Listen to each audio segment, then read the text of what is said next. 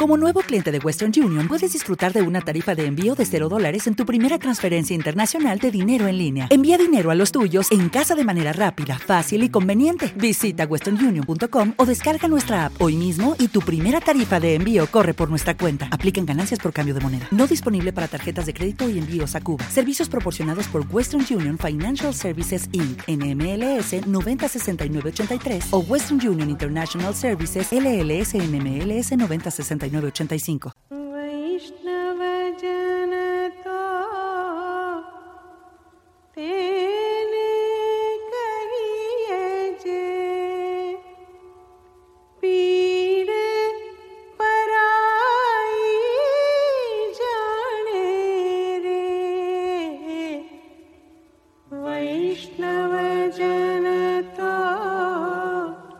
85 especialistas en antropología definen al chamán como un intermediario entre el mundo natural y espiritual que viaja entre ambos mundos en un estado de trance.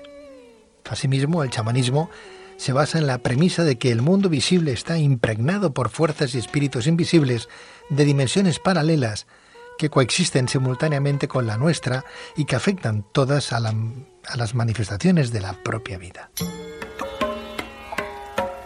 En este sentido, el chamanismo es considerado por algunos como el antecedente de todas las religiones organizadas, ya que nació antes del neolítico. Y es que algunos de sus aspectos se mantienen en el fondo de estas religiones, generalmente en sus prácticas místicas y simbólicas.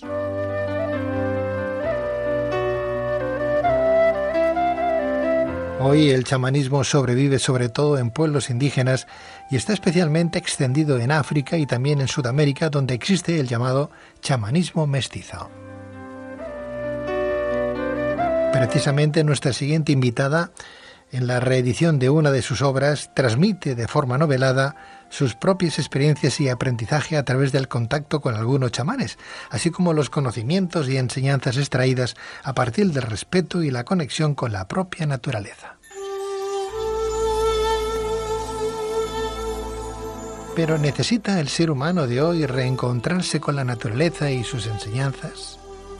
¿Qué tipo de aprendizaje tuvo nuestra invitada a través del contacto con auténticos chamanes? Un chamán debe ser necesariamente respetuoso con las energías femeninas y con la cultura de la tierra. ¿Qué nos puede aportar la visita al Valle Sagrado de los Incas en Perú?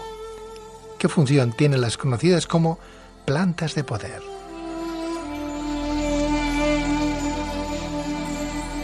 Bien, pues para responder a estas y otras cuestiones tenemos con nosotros a Ellen Flix, licenciada en Psicología Clínica y de la Salud, con estudios superiores de Música, Medicina y Nutrición y estudios de Medicina Tibetana en Nepal, la India y en el Tíbet con el grado de Duramba, directora del espacio Psicosalud en Barcelona, escritora y autora de El chamán, Encuentro en el Corazón Verde, de diversas ediciones.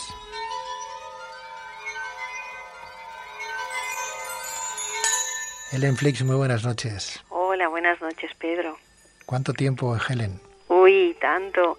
Pues mira, ahora que nos conocemos como 23 años, lo estábamos contando hoy con, con Luis. Sí. O sea que imagínate, una vida. 23 años ya, ¿cómo pasa el tiempo? Sí, ¿verdad? Madre mía. Más vale no mirarse en el espejo, ¿eh? Sí. Cuando ves a los otros dices, caray, ¿cómo ha pasado? Entonces te das cuenta que el otro debe estar pensando lo mismo de ti.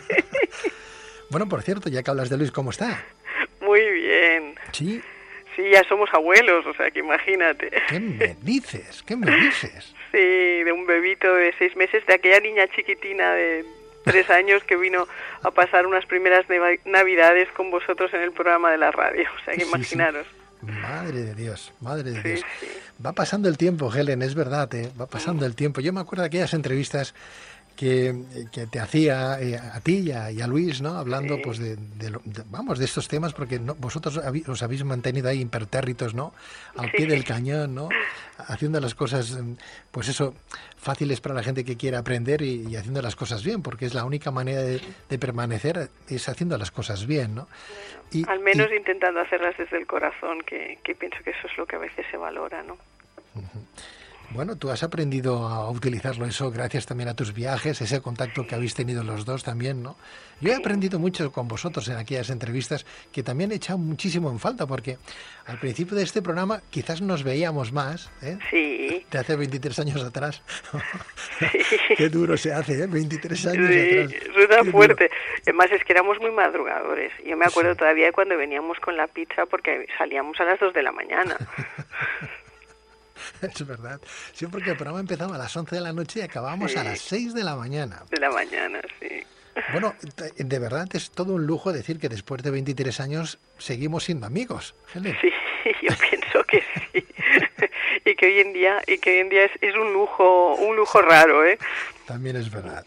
Bueno, vamos a hablar de algo que tú bien conoces. Eh, Dejamos para, para otro momento quizás esas reflexiones de años A, ¿verdad? Porque cada vez que hablamos y decimos el mismo, el tiempo que llevamos ya en antena haciendo este programa y que nos conocemos, me está saliendo una cana que luego no sé cómo quitármela. Bueno, hablemos de cosas que, que entendéis mucho, tanto tú como Luis, ¿no? Tanto, tanto monta, monta tanto, ¿no? Eh, Podemos decir que el respeto, por ejemplo, por la naturaleza, sus recursos y, y por los seres vivos que conviven en esta nuestra, nuestra, nuestro planeta es una característica inequívoca de ese chamanismo ancestral, Helen. Sí, a ver, una cosa es cuando hablamos del chamanismo ancestral, que es ese chamanismo que aún se sigue manteniendo vivo en algunas comunidades y que poco a poco, por desgracia, vamos acotándoles el territorio y va desapareciendo. Otra cosa es cuando hablamos del neochamanismo. Pero sí que de alguna manera para el chamán el estar integrado en la tierra, el conocer hasta el último tipo de planta e insecto, el comportamiento climático que tenía su entorno era su manera realmente de supervivencia. Por lo tanto, para él el respeto hacia la madre naturaleza era básico, incluso hacia- el animal que iban a comer o que iban o que iban a cazar.